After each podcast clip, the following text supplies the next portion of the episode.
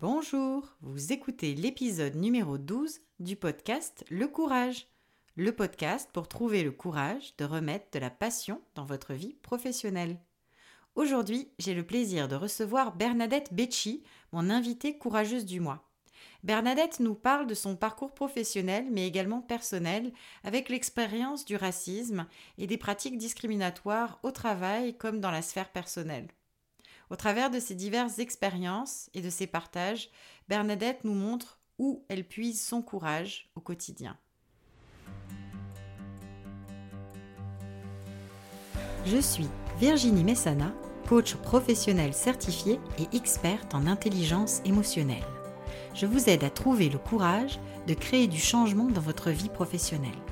Chaque mois, je mets en lumière des témoignages sur ce moment charnière où nous trouvons le courage d'être soi en écoutant notre petite voix intérieure. Ma mission Créer une communauté de personnes courageuses, libérées par la parole et inspirées par celle des autres pour remettre de la passion dans leur carrière. Le Courage est un podcast que je diffuse aux deux semaines et vous trouverez les notes de chaque épisode dans la section podcast de mon site web ariadnecoaching.com. Si vous appréciez ce podcast, la meilleure manière de le soutenir est d'en parler autour de vous. Je vous lance aujourd'hui le défi de partager l'épisode que vous préférez avec un collègue, une amie ou un membre de votre famille qui incarne pour vous le courage ou avec quelqu'un que vous souhaitez inspirer. Vous pouvez aussi soutenir le podcast en laissant un avis et en lui donnant 5 étoiles sur iTunes. Je vous remercie du fond du cœur pour votre écoute et pour votre soutien. Bonjour et bienvenue dans le podcast Le Courage, Bernadette. Merci beaucoup de, me recevoir aujourd'hui, Virginie. Merci. Je suis super heureuse de t'accueillir pour qu'on discute de ton expérience du courage dans ton parcours de vie et au travail. Mais si ça te va, j'aimerais d'abord te présenter brièvement à nos auditeurs et leur dire où tu en es aujourd'hui avant qu'on fasse un petit retour en arrière sur ton histoire. Ça va avec toi? Ça va avec moi, merci. Super. Alors, Bernadette Becci, tu es une maman de trois beaux enfants et tu es consultante en diversité, équité et inclusion à Ottawa, au Canada, avec le groupe Sankofa. Tu es aussi candidate au doctorat en philosophie féministe et en études de genre.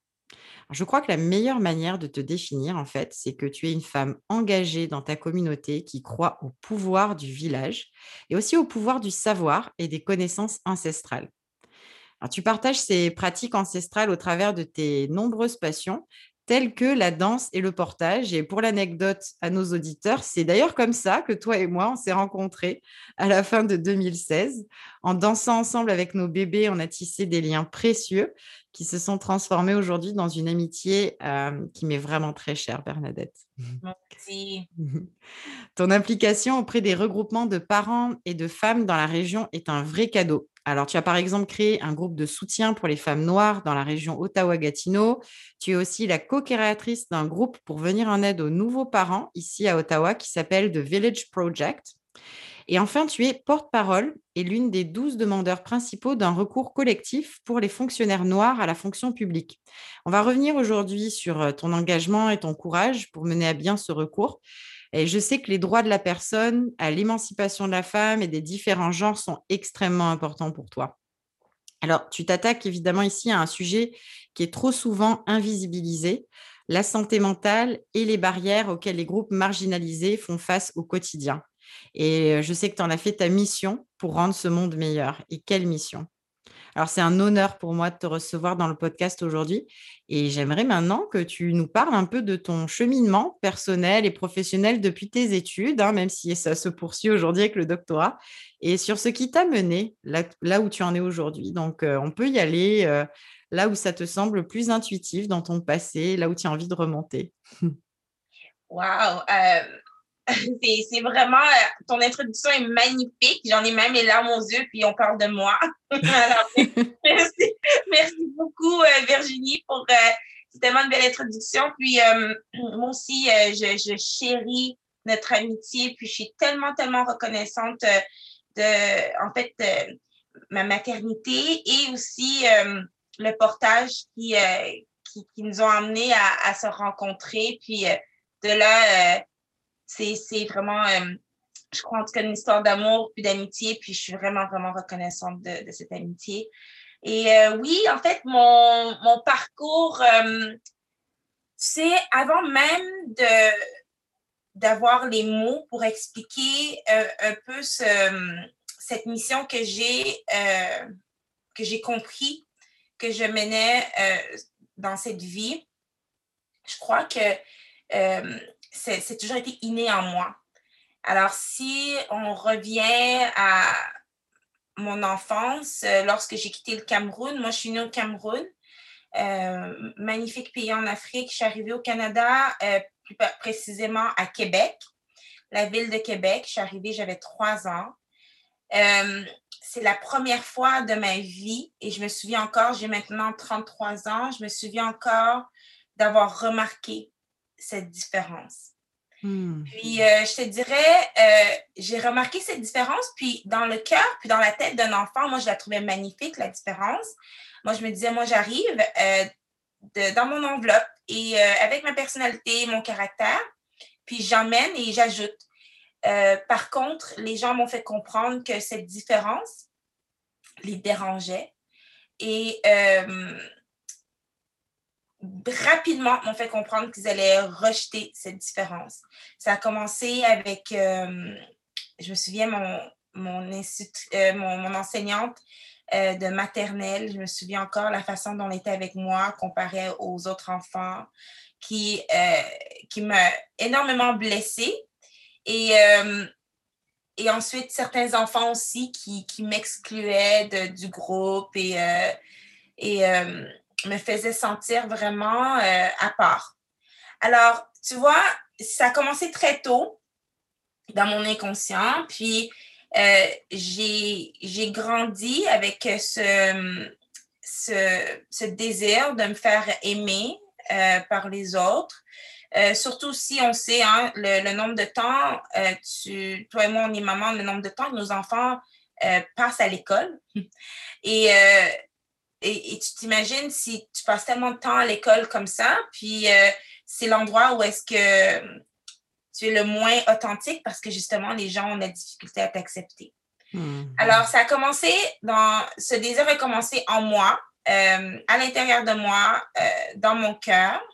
Puis, j'ai aussi rapidement été sensibilisée et remarqué les injustices autour de moi je me, rendais compte que ça n'arrivait pas seulement à moi et pas seulement à quelqu'un qui me ressemblait, mais qu'on dirait que les différences en général dérangeaient les gens. Alors, si euh, quelqu'un ne, rentrait pas dans un moule, euh, parlait trop fort, était trop gros, était trop grand, était peu importe, il était mis à part. Alors moi, je me souviens, tous mes amis, euh, déjà à l'élémentaire, étaient tous ceux qui étaient différents. Puis, euh, j'ai grandi comme ça, puis euh, j'ai... moi, je parle beaucoup, je parle très fort. J'ai toujours parlé beaucoup, j'ai toujours parlé très fort, je ris très fort, je suis très expressive. Puis je me suis dit, écoute, encore une fois, très jeune, je me suis rendu compte que, écoute, c'est un cadeau. Et puis, on va utiliser ce cadeau pour justement euh, parler, pas pour, mais élever les voix de ceux qui sont marginalisés, mais aussi euh, s'ils ont de la difficulté à, avancer, à, commencer, ben moi, je vais être là, puis je vais essayer de les encourager, puis je vais être là pour aussi les, les défendre. Alors, ma mm. lutte, ma lutte euh, pour les droits de la personne a commencé très tôt dans ma vie. Mais je ne savais pas ce que je faisais. Moi, je le faisais instinctivement. C'est ça la beauté de la chose. Euh, puis, j'ai grandi. Euh, je me souviens au secondaire, euh, mes camarades riaient souvent de moi parce que moi, les blagues euh, sur les, les, sur, par exemple, j'ai grandi dans la ville de Québec et il y a beaucoup de racisme là-bas, puis les, blagues sur les Noirs, les blagues dans, ah, en fait, je suis noire, mais les gens souvent se, se, cachent derrière le fait que, oh, c'est drôle, on va rire ne euh, faut pas être trop euh, sensible et tout. Les blagues sur les Noirs, les blagues sur les Autochtones, les blagues, les sur les femmes. Les blagues, euh, toutes ces blagues-là, c'est, me, me, dérangeaient énormément. Et, et je, le, je, le, faisais je le faisais savoir. Et euh, je me souviens, mes, mes, camarades, justement, au secondaire, m'appelaient, on était jeunes, ils m'appelaient Madame 30 ans, qui, qui complètement, c'était, en fait, c'est leur façon de dire, t'es, es trop euh, mature pour le reste de la classe, mais c'était pas, c'était pas positif, hein, c'était, faut savoir, c'était très négatif, parce que justement, moi, j'arrivais toujours dans leur euh, semblant de blague, où est-ce que tout le monde riait, puis je les remettais à l'ordre, je leur disais, écoutez, ce que vous venez de dire, puis je commençais à, à, leur faire la morale un peu. Encore une fois, maintenant, euh, en regardant en, l'introspection, en faisant l'introspection, puis en retournant dans le passé, je me disais, mais c'est ça, c'est ce que je faisais, encore une fois, mais sans savoir nécessairement. Hmm. Alors, euh, j'ai continué mon parcours, puis même euh, dans mes études, je suis toujours allée vers des études qui euh, selon moi, en tout cas, qui sont quand même inclusifs, qui, qui me donnaient toujours une chance, l'opportunité d'ouvrir mes horizons vers le monde, euh, d'en apprendre plus sur les autres. Euh, j'ai au collège, par exemple, je suis allée faire des études en langue, donc euh, linguistique et langue. Donc, j'ai appris les. Ben, en fait, je parlais déjà espagnol, mais j'ai façonné un petit peu mon, mon espagnol, j'ai appris l'allemand que maintenant, je, je pratique trop, plus trop, trop, alors je le perds euh, tranquillement, mais j'ai, j'ai, aussi, c'était une façon pour moi de, d'ouvrir ces barrières, de me dire si un jour je rencontre, par exemple, une personne, puis cette personne essaie de, de, de par exemple, ici au Canada, puis cette personne ne parle ni l'anglais ni le français, moi, je vais être capable de l'aider parce que je vais savoir un peu me débrouiller en allemand. Tu vois, c'était toujours dans l'optique d'aider le prochain, dans hmm. l'optique d'aider les autres. Alors, je suis allée, faire euh, mes études en, linguistique et en langue. Ensuite, à l'université, je suis allée en communication. Tu vois, encore une fois, euh, les communications, pour moi, ça m'amenait une façon de pouvoir communiquer avec les autres, de pouvoir communiquer aussi ce qui est à l'intérieur de moi. Euh, et euh, j'ai décidé de, de, me concentrer sur les, la représentation justement des communautés noires dans les médias. Alors, c'est ce que j'ai, c'est l'optique que j'avais dans ce, ce, grand ombrelle, on pourrait dire, de, des communications. Puis finalement, euh, puis tout ça à côté aussi en, en essayant de, de, construire mon identité à côté à travers euh, la culture à la maison. Donc, euh, j'ai grandi avec des parents qui, je comme je disais, je suis née au, Cameroun. J'ai grandi avec des parents qui, maintenant, ou plutôt je dirais, lorsque je sortais de la maison, je remarquais que je, vivais comme une dualité dans, mes, dans les cultures. donc, les, valeurs un peu plus, euh, on va dire en parenthèse, africaines à la maison. Puis lorsque je sortais, je me retrouvais au Canada avec euh, des, cultures un peu quand même différentes des miennes, euh, certaines que j'ai adoptées, d'autres que j'ai complètement rejetées.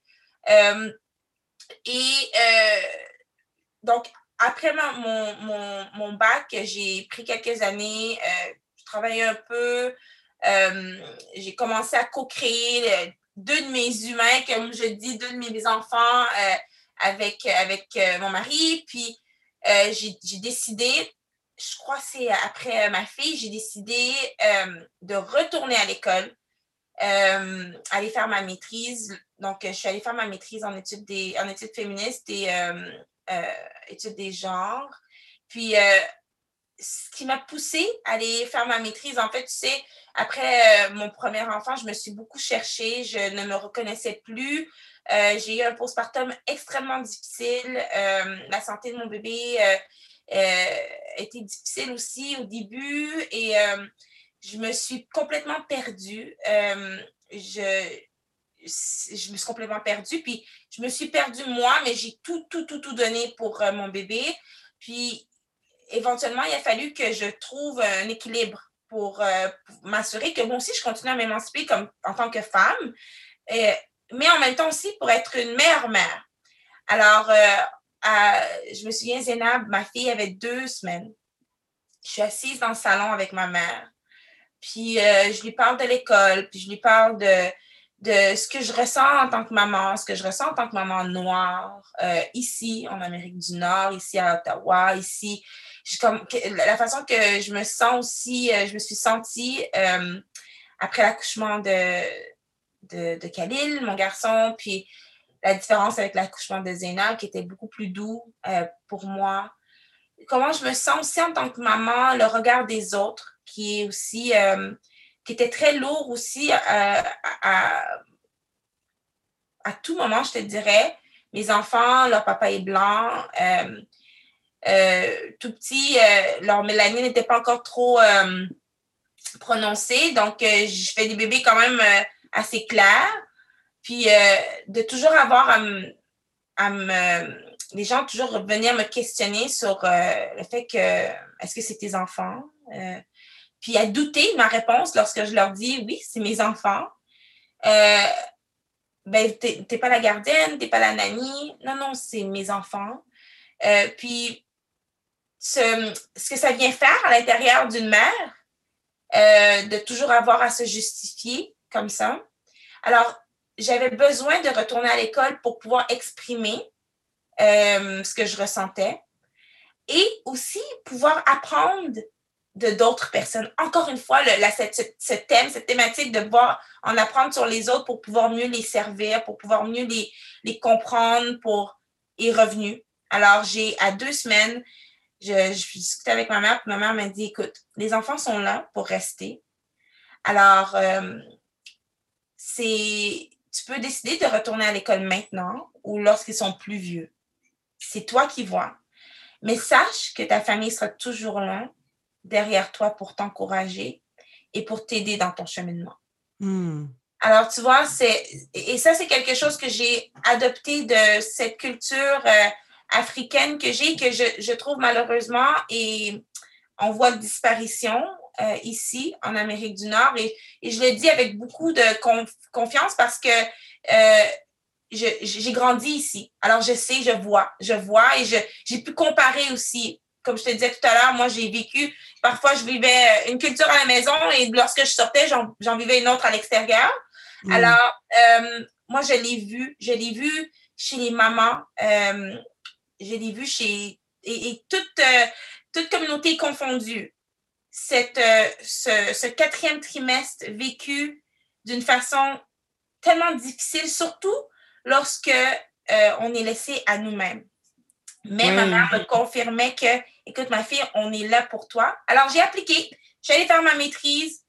Euh, deux ans euh, à bûcher, à se, à se, rappeler pourquoi je le faisais, parce que je te dirais que c'était pas facile. Et euh, ce qui m'a emmené après à avoir des, des belles opportunités.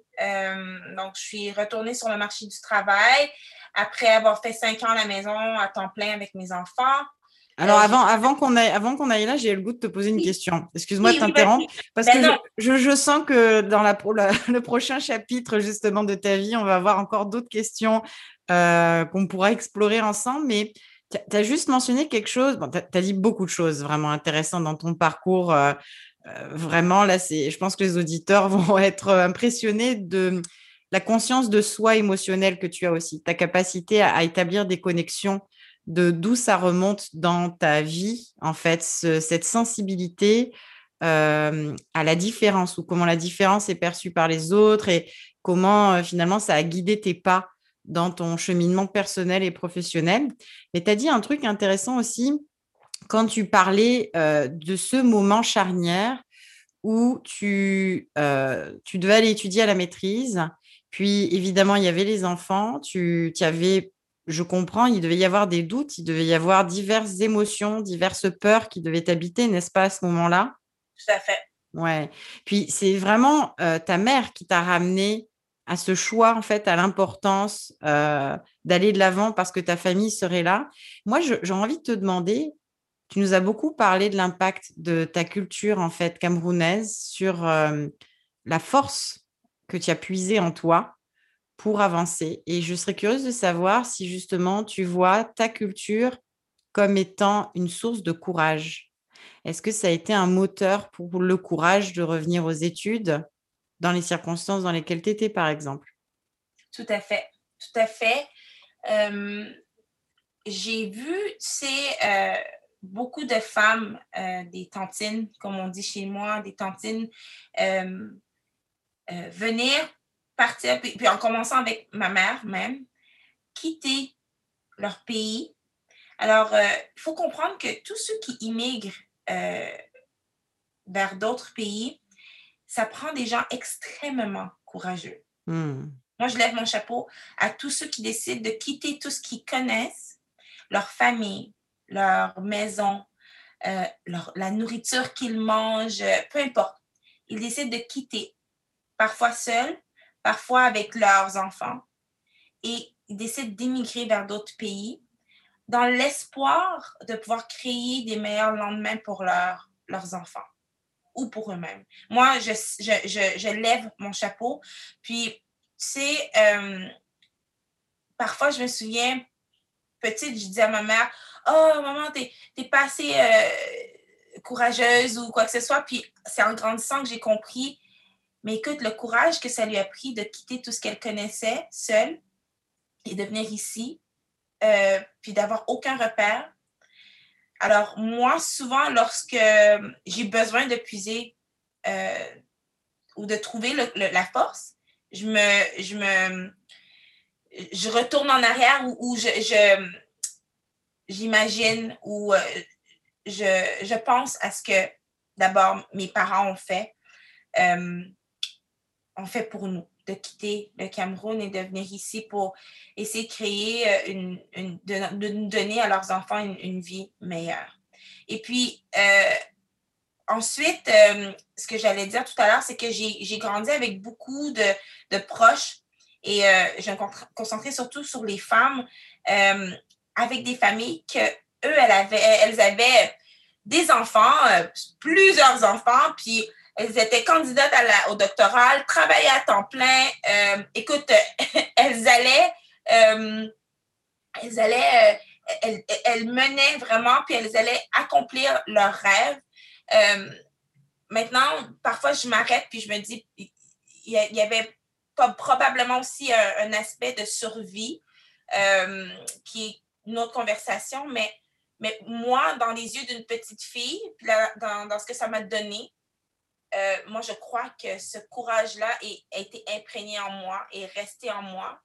Et maintenant, c'est de cette même manière que je, lorsque j'ai des rêves, lorsque j'ai des, des, euh, désirs, je vais, je vais creuser dans ce courage que ces, ces femmes euh, ses parents, ses, ses pères m'ont donné.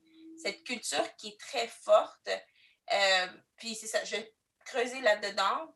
Puis c'est ce que je, porte en moi lorsque je vais, euh, mener, lorsque je commence un nouveau projet.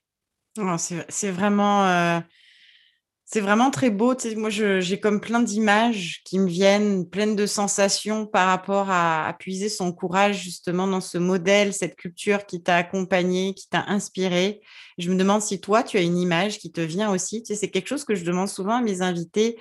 Le courage, euh, on le vit comment? On en fait comment l'expérience? Ça peut être des sensations physiques, mais ça peut être aussi des images qui nous viennent, des, tout l'aspect sensoriel. Et je sais que c'est aussi quelque chose qui te qui te parle, l'aspect sensoriel, hein, avec la danse. Alors, même, tu vois, regarde, tu sais quoi? Si je te demandais si tu voyais le courage comme une danse, ça ressemblerait à quoi comme danse?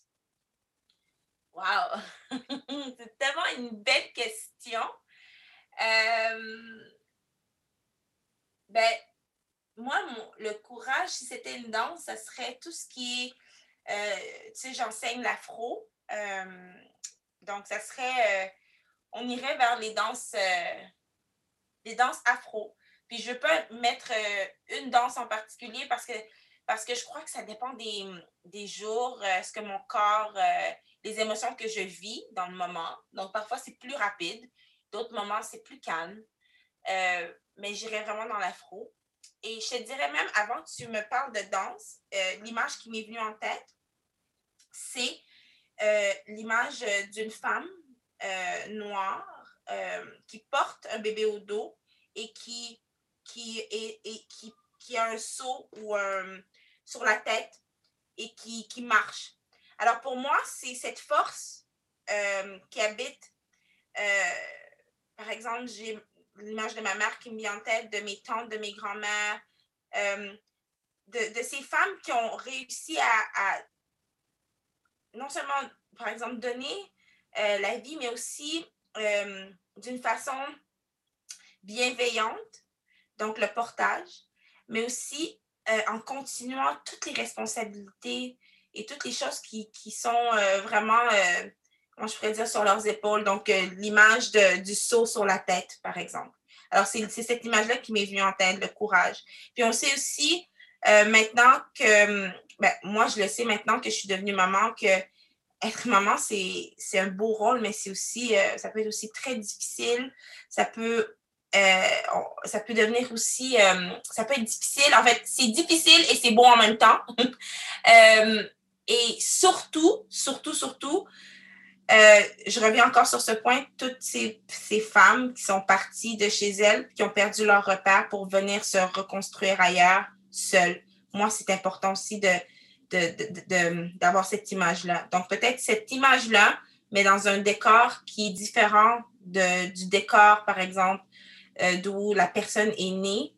Euh, pour moi, c'est comme, c'est, ce qui me vient en tête. En même hmm. temps. Ouais, c'est ce qui me vient en tête. C'est le courage vraiment de, d'une trajectoire, hein, de, de rester fidèle à ses traditions ancestrales, mais tout en apprenant à apprivoiser un, un milieu de vie qui peut s'avérer parfois très hostile envers la différence, n'est-ce pas? Exactement, exactement. Mmh. Mmh.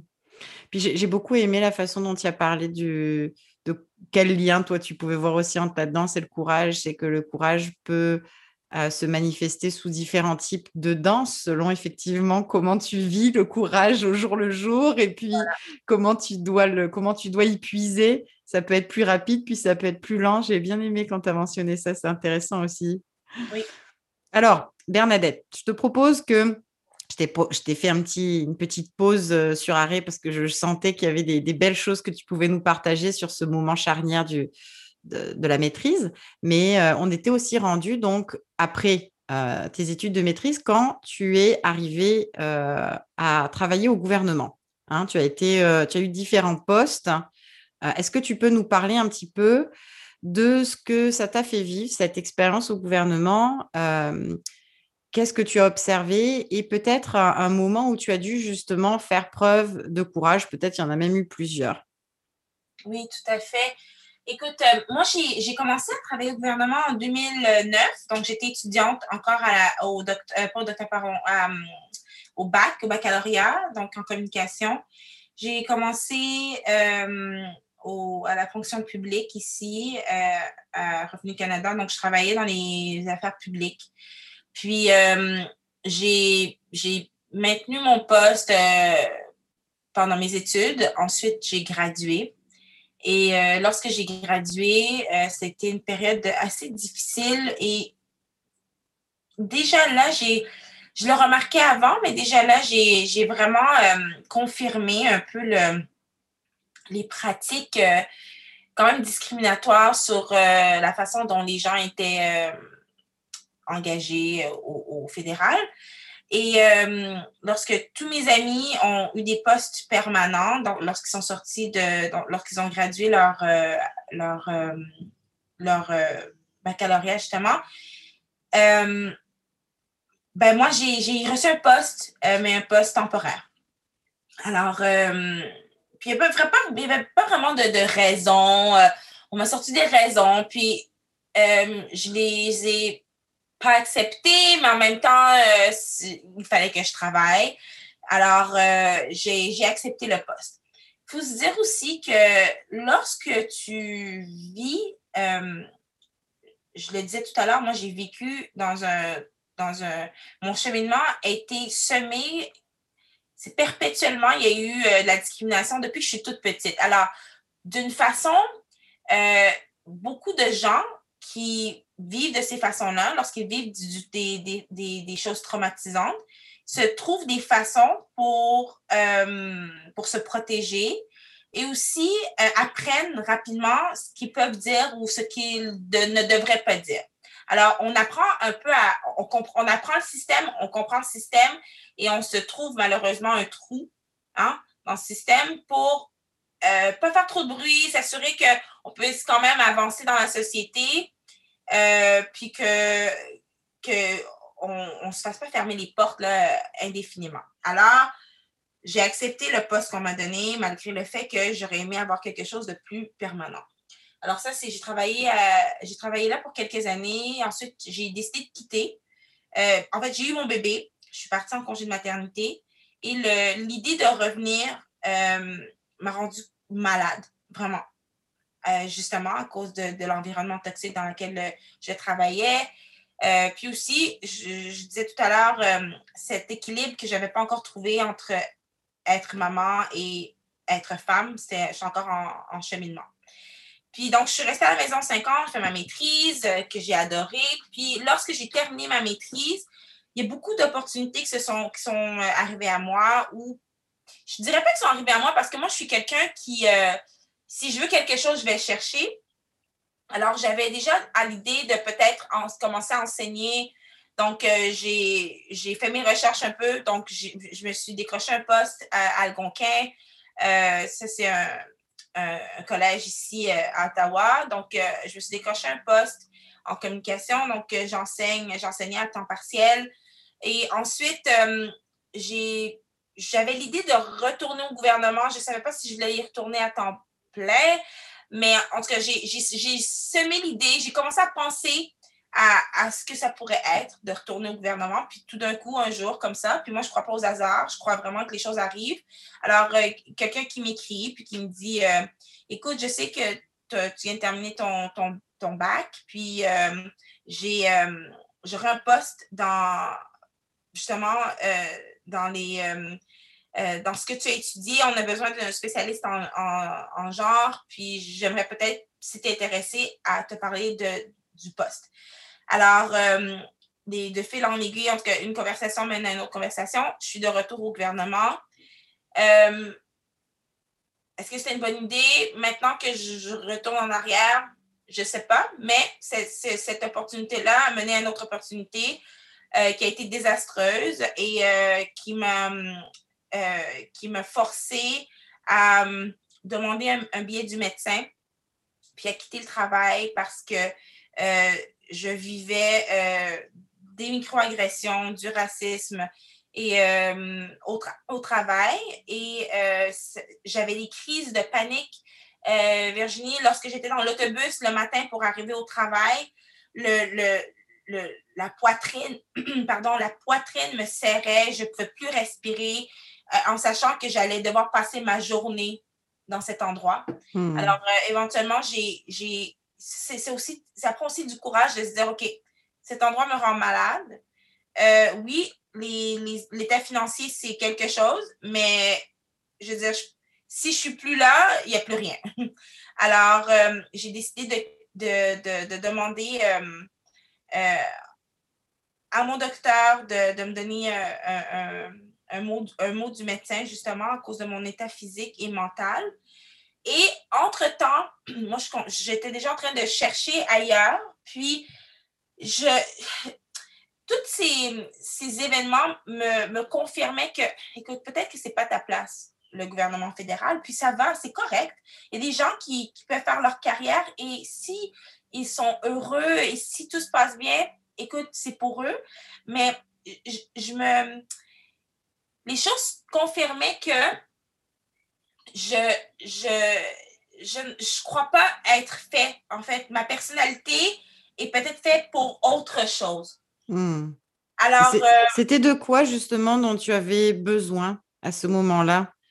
Qu'est-ce qui a été aussi le, déclic pour toi? Alors, le déclic pour moi, tu sais, le déclic a commencé il y a longtemps, mais je crois que ça m'a pris du temps à le comprendre. Et tu sais, la raison, je crois, pour laquelle je suis allée au fédéral, c'est parce que c'était comme le l'étape, euh, comment je pourrais dire, l'étape euh, que tout le monde un peu euh, prenait, ou le chemin que tout le monde prenait lorsqu'il vivait à Ottawa. Aussi, en tant que fille d'immigrants, souvent nos parents, le, le traumatisme qu'ils ont vécu ou la vie qu'ils ont vécue, ils vont vous encourager euh, à prendre certains chemins parce qu'eux, ils ont eu beaucoup d'embûches dans leur cheminement, tu comprends? Mmh, donc, ça veut dire pour toi, ça, par exemple, dans, ce, dans cet exemple que tu donnes qui est vraiment intéressant, c'est que ça, ça incarnait une sorte de stabilité, ça pouvait combler un besoin de stabilité. Euh, Exactement. Hmm. Exactement. Moi, je crois que j'étais en train de combler la stabilité que mes parents n'ont jamais eue et qui nous ont toujours comme, écoute, lorsque tu termines l'école, tu te trouves un emploi au gouvernement, puis c'est, tu vas avoir pension, si, si, ça, tu comprends? Et hmm. c'est ça la stabilité. Ou est-ce que nous, on a essayé d'être euh, entrepreneur et si et ça, et ça n'a jamais fonctionné. Euh, les, les, on a vécu la situation précaire toute notre vie, tu vois. C'est des choses comme ça qui, que, que j'ai internalisé, que j'ai commencé à... On m'a enseigné, on m'a dit, puis on dirait que je le faisais pas pour moi, mais je le faisais pour les autres. Alors, hmm. c'est pour ça qu'ensuite, après mes, mon, mon, mes études, je suis allée me chercher quelque chose qui me ressemblait un peu, mais pas tout à fait. Puis, j'ai quitté une première fois et je suis revenue et j'ai encore quitté parce que tu vois, je, suis repartie. Finalement, j'ai trouvé quelque chose euh, en politique. Donc, j'ai travaillé pour, euh, euh, au cabinet du premier ministre et plus précisément pour Mme Sophie Grégoire Trudeau. Et tu vois, ce poste me ressemblait beaucoup plus. Et ce qui est intéressant, c'est que on dirait que c'est pour la première fois, je me je pensais à moi, je pensais à ce que je voulais faire, je pensais à où est-ce que je voulais aller. Alors, je l'ai fait, euh, mais j'ai dû quitter éventuellement, ou j'ai décidé de quitter éventuellement parce que l'équilibre, ce fameux équilibre que je suis toujours à la recherche, en, fait, euh, entre moi, entre, euh, en tant que femme, moi en tant que maman, moi, en tant que femme de carrière, ben, cet emploi ne me, me, me, permettait pas d'avoir un équilibre parce que euh, lorsque tu travailles au cabinet, c'est du 24 heures sur 24. Oui, tu, devais, tu voyageais aussi beaucoup, c'était avant la pandémie. Alors, euh. Exactement. Alors, c'est un peu compliqué pour moi d'avoir un vrai équilibre et d'être aussi là pour, euh, pour, pour ma famille, ce qui, était, qui, qui est très important pour moi. Hmm. Alors, et alors, après ça, donc c'est là que tu t'es retrouvée dans un nouveau poste au gouvernement après ton, ton travail euh, dans le cabinet euh, avec euh, Sophie Grégoire Trudeau? Oui, alors j'ai quitté la fonction publique pour aller en politique, qui, sont deux choses complètement différentes. Les gens souvent les, les mettent ensemble, mais c'est deux fonctions complètement différentes. Lorsque tu, tu travailles en tant qu'employé en politique, tu n'es plus fonctionnaire. Alors, je suis mmh. partie j'ai fait mon, mon, temps. Puis lorsque j'ai quitté, tu sais, cette idée d'entrepreneuriat, cette idée de, de, de, devenir spécialiste dans mon domaine était déjà dans ma tête. Avant de trouver mon poste, euh, mon, mon fameux poste à la Commission canadienne des droits de la personne, euh, j'ai commencé à parler à, à, des consultants, à des autour de moi, ceux que je connaissais qui étaient entrepreneurs depuis longtemps. Et tu sais, j'ai reçu des, des, des, conseils géniaux, comme des, des conseils que des gens m'ont donné. J'étais comme, waouh, waouh, waouh. Et j'ai reçu d'autres conseils qui me disaient, écoute, t'es trop jeune. Euh, retourne un peu te façonner. Puis ensuite, parce que là, ce qui va arriver, ce qui va arriver, c'est que tu vas devoir te battre contre euh, d'autres euh, consultants que eux sont plus un peu euh, euh sont ils sont comment je pourrais dire ont plus d'expérience dans le domaine et tout et tout. Et malheureusement, j'ai écouté un peu euh, ces conseils, puis je me suis dit, parce qu'ils sont comme venus nourrir un peu les insécurités que j'avais en moi. Et je me suis dit, OK, alors retourne dans quelque chose qui est un peu plus stable et éventuellement, tu te lanceras dans, en entrepreneuriat. Hmm. Donc là, euh, c'est bon, parce que moi, j'identifie différents moments qui t'ont sûrement demandé du courage. D'abord, de quitter le travail avec Madame Sophie Grégoire Trudeau pour pouvoir respecter l'équilibre que tu recherchais. Ça, j'imagine que ça a dû aussi demander du courage. Est-ce que tu le vois de la même manière ou est-ce que tu l'identifies comme un autre ah, moment? tout, à fait. D'abord, c'était très difficile de leur dire. puis quand je leur ai dit, ils m'ont compris puis ils m'ont soutenu parce qu'ils savent c'est quoi, tu vois, ils savent c'est quoi de, de, de, de, travailler dans ces... et aussi ma situation mais ils étaient aussi très tristes de me voir partir.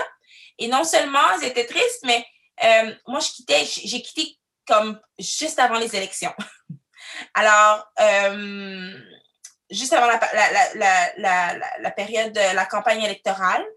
Donc, ce qui emmenait aussi une autre difficulté, mais il fallait que je me respecte dans ce que, dans ce que je vivais à la maison. Euh, dans, le fait que oui, ma famille était là pour euh, pouvoir aider et tout, mais j'étais très, très, très absente. Et même lorsque j'étais là, j'étais absente parce que j'étais souvent en train de travailler, même si, même si j'étais à la maison. Alors hmm. oui, ça m'a pris beaucoup de courage de quitter, euh, énormément de courage. Puis alors aussi du courage du coup de revenir au gouvernement parce que sachant les expériences précédentes que tu avais eues, comment tu te sentais à l'idée de revenir dans un poste au gouvernement? En fait, cette fois-ci, je me sentais, c'est différent parce que la mission de la Commission des droits de la personne euh, est de justement de à revenir avec cette thématique de, de différence, discrimination et tout. Notre mission à la Commission, c'est justement de protéger ces gens qui, hmm. qui sont victimes. Alors moi, je me disais, écoute, je vais quelque part où est-ce qu'on vit ma mission de vie, où est-ce qu'on on, on prône cette mission de vie que je me suis donnée à moi-même. Alors pour moi, c'était une extension de moi-même. J'étais heureuse de faire partie de ce, groupe, de, ce, de, cette, commission, de, gens engagés pour la lutte. Euh, et alors, j'étais, contente euh, au départ. Oui, donc là, j'imagine que on en vient un petit peu à peut-être comment euh, tu as puisé le courage de, de, te joindre à ce recours collectif. Alors, est-ce que tu peux nous expliquer qu'est-ce qui s'est passé justement suite à cette expérience et puis comment tu as trouvé le courage de te lancer dans, cette, euh, dans ce recours-là, dans ce nouvel engagement pour les droits de la personne? Écoute, euh, donc, comme on dit en anglais, c'est recours collectif. Selon moi, c'est un coming of age. Comme ça, il y a tellement de choses dans ma vie qui se sont passées. Et depuis aussi que je, depuis le, moment où je, je suis employée, euh, qui se sont passés.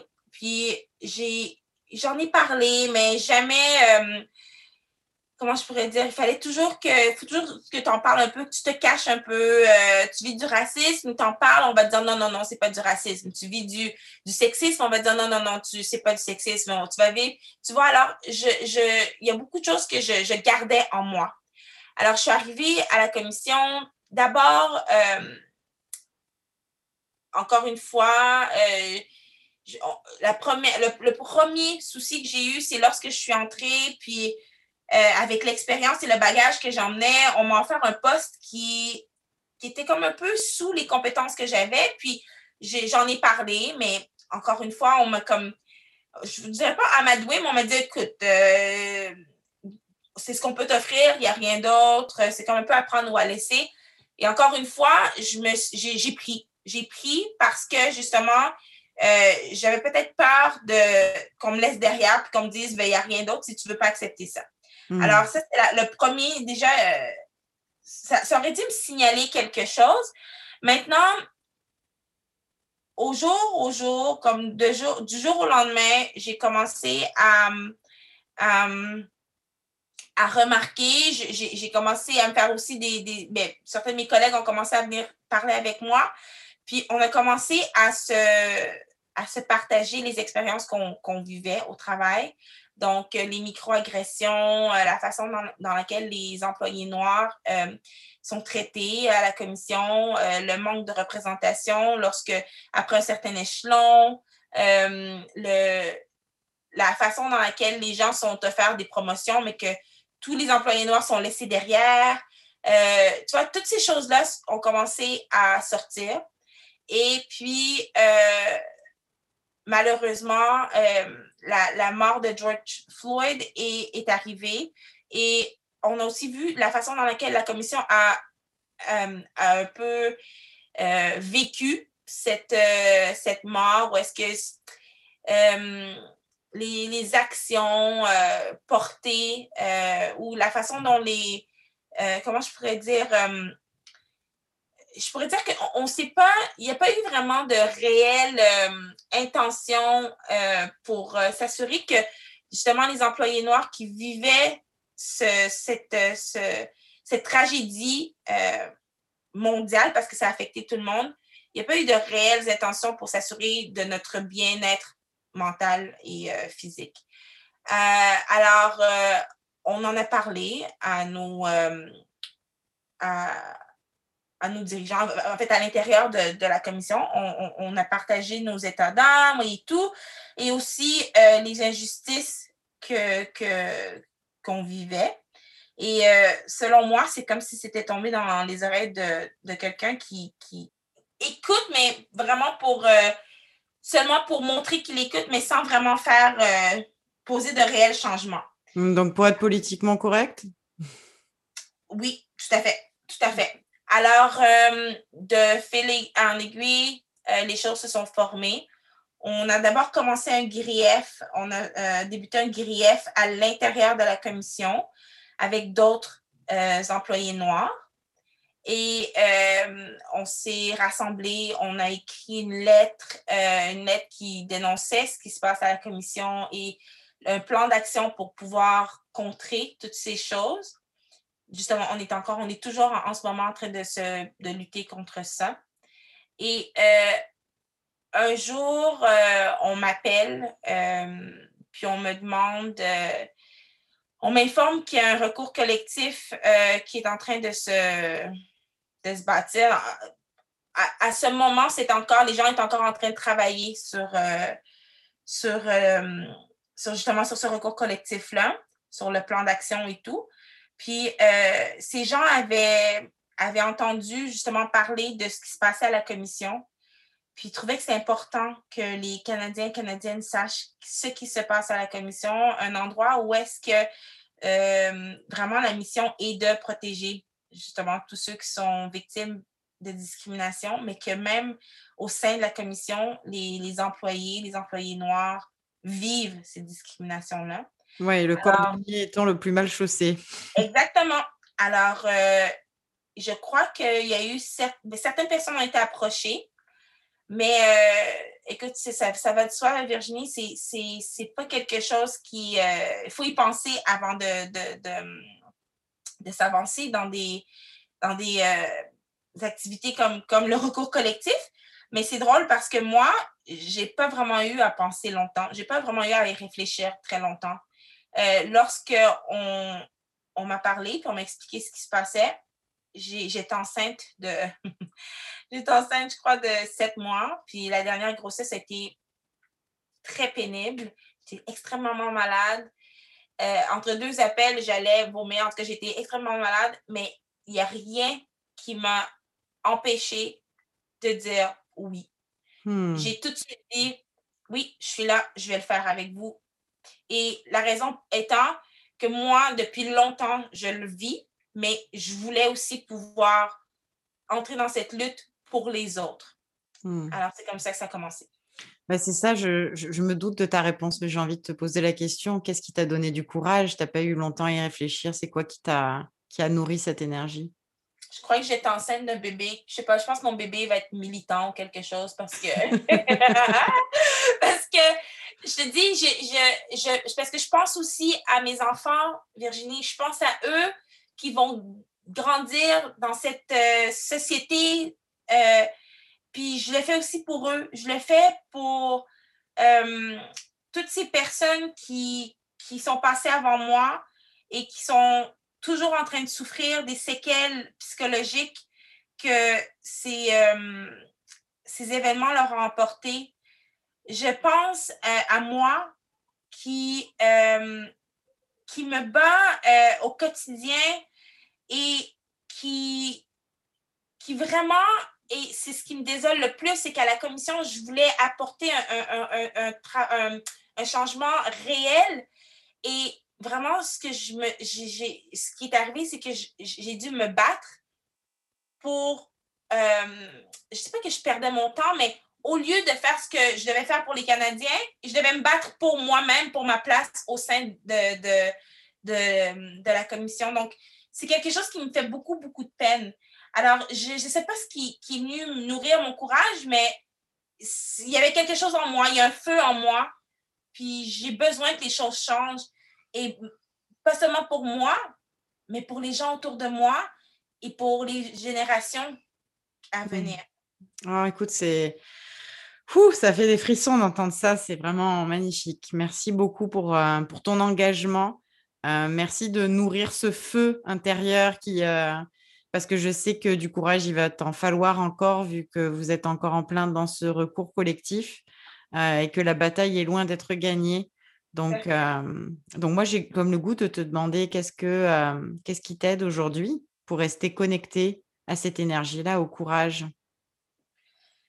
Écoute, j'ai besoin, euh, je, discutais avec une copine hier, puis euh, je revenais de d'une petite course dehors, puis euh, tout à l'heure, justement, avant de, de, de, commencer cette discussion, je suis allée encore marcher. J'ai, ce qui me reste, ce qui me garde connectée, c'est justement cette activité physique.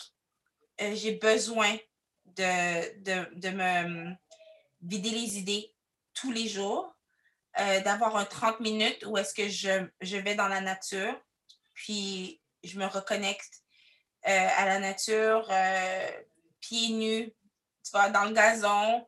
je prends la je prends l'énergie de la terre et je consciemment là, je me connecte avec la terre puis je puise cette énergie.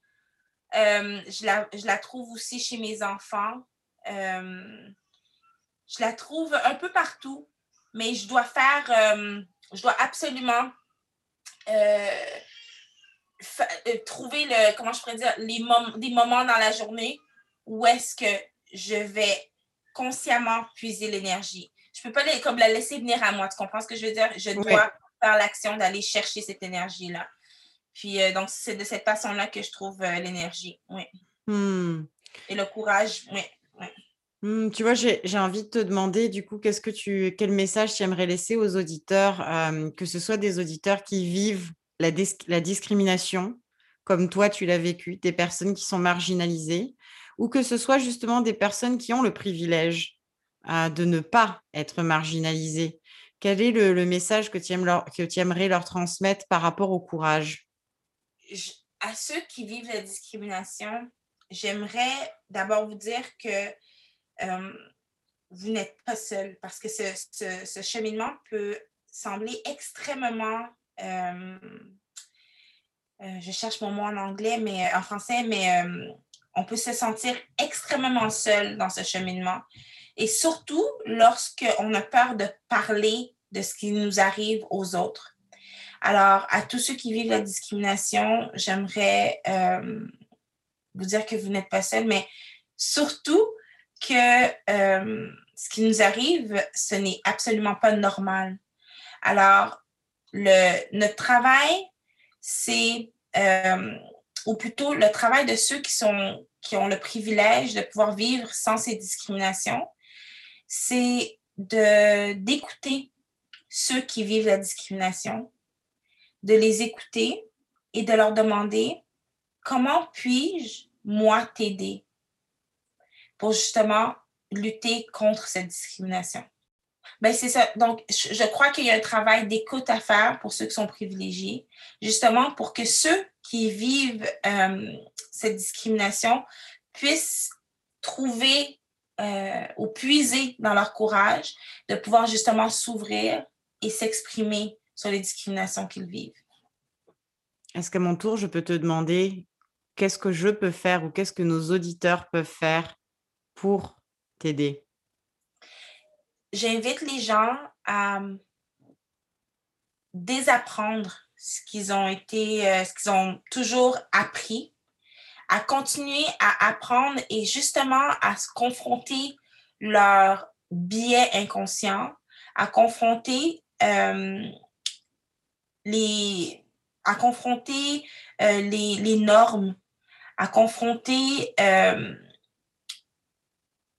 c'est toutes ces pensées, toutes les choses qu'ils ont toujours euh, appris dans la vie.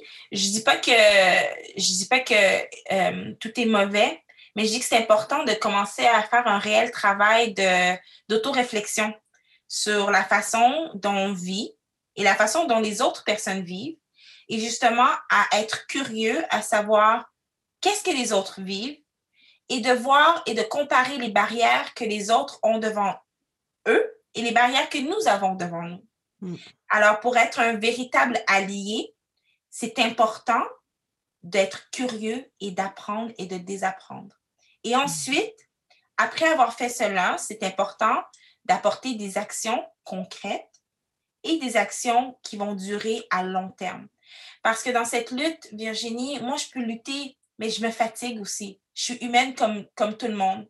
Alors, j'ai besoin de gens comme toi qui peuvent dire, Bernadette, repose-toi, je vais aller de l'avant, puis lorsque tu seras reposée, tu pourras continuer. Oui, je pense que c'est. Je suis vraiment. Je suis émue de t'entendre dire ça.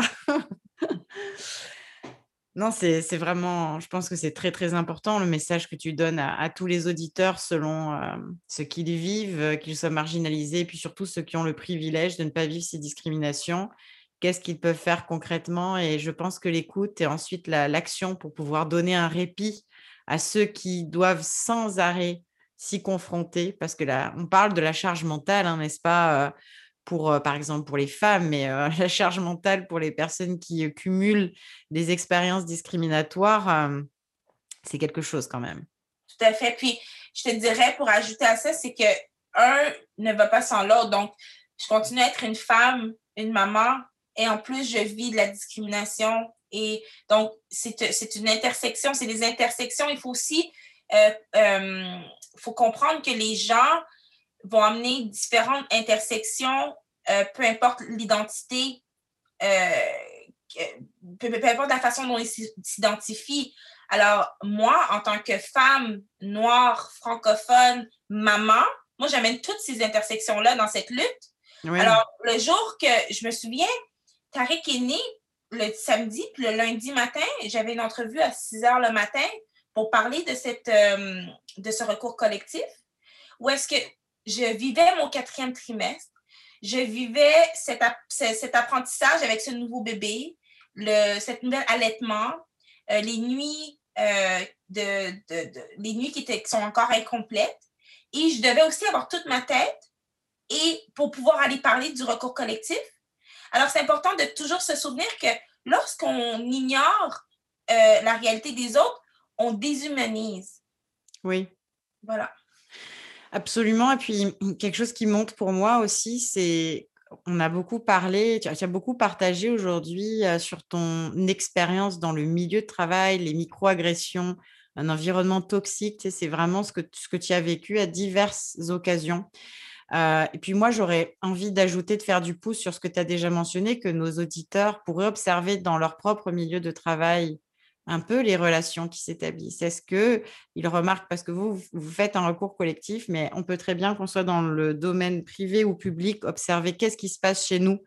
Euh, est-ce qu'il y a des, nos collègues vivent-ils des microagressions?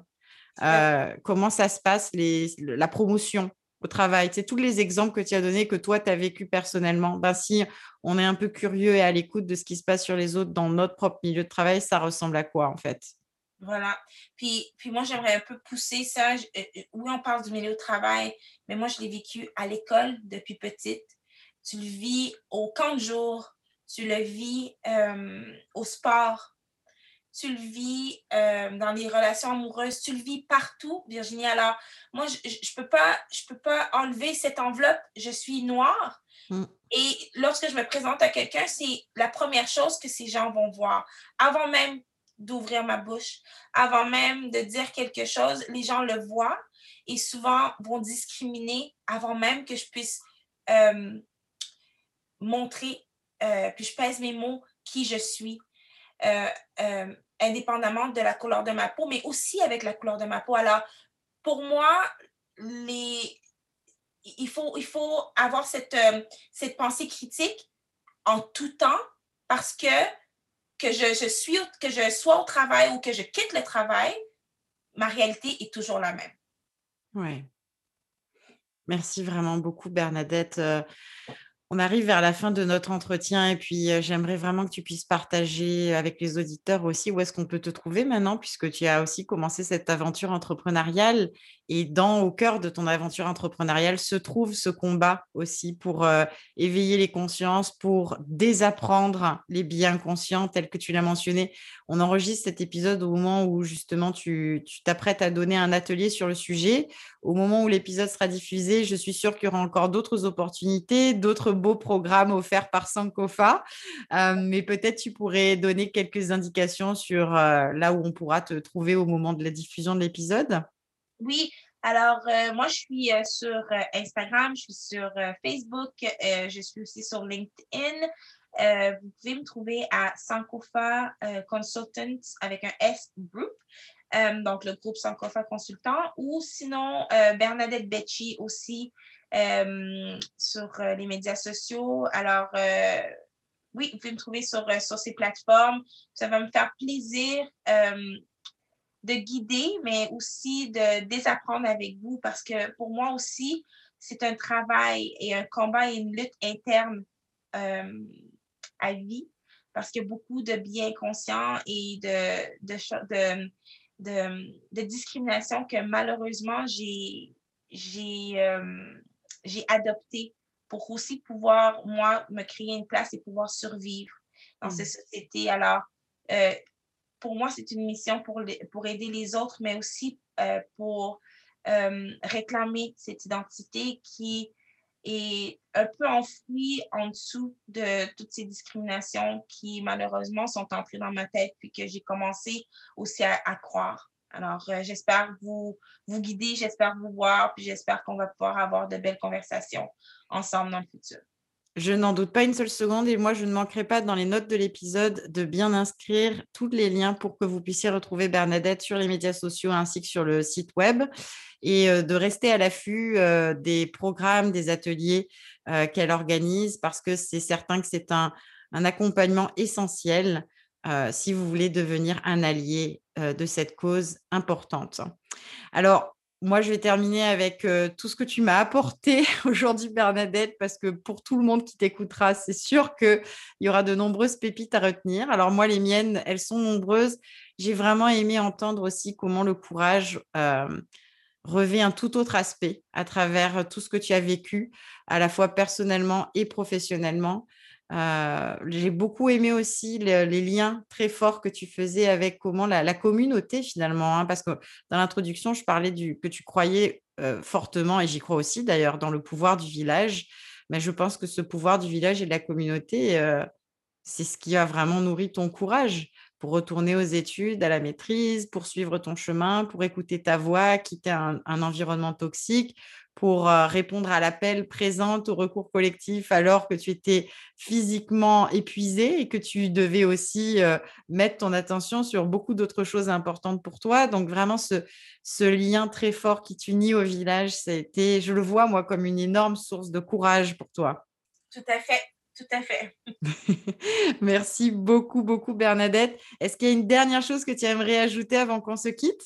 Mais seulement de te, j'aimerais te remercier pour euh, l'opportunité. Euh, tu sais, c'est aussi extrêmement guérisseur euh, de pouvoir de pouvoir parler, échanger, puis surtout d'avoir des gens de l'autre côté qui, qui, sont à l'écoute. Alors, moi, j'aimerais te remercier. Ah, c'est mon plaisir et je, pense que ce n'est pas la dernière fois que tu passeras dans le podcast.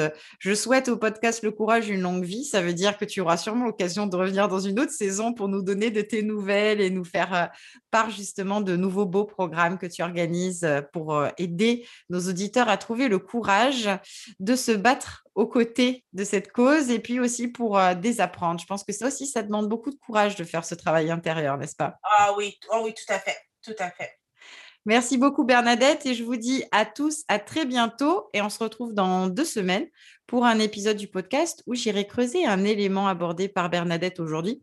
Je ne sais pas encore lequel ce sera, donc vous aurez la surprise en suivant les médias sociaux. À tout bientôt. Merci pour votre écoute aujourd'hui. Rendez-vous dans deux semaines pour un nouvel épisode. Si vous appréciez le podcast Le Courage, je vous invite à laisser un avis et à lui donner 5 étoiles. C'est la meilleure manière de le soutenir et de lui donner de la visibilité. Et si vous voulez aller plus loin, Vous trouverez dans les notes de l'épisode le lien d'inscription à ma newsletter. Je vous enverrai une fois par mois des astuces et des ressources pour vous aider à vous connecter au courage et pour passer à l'action.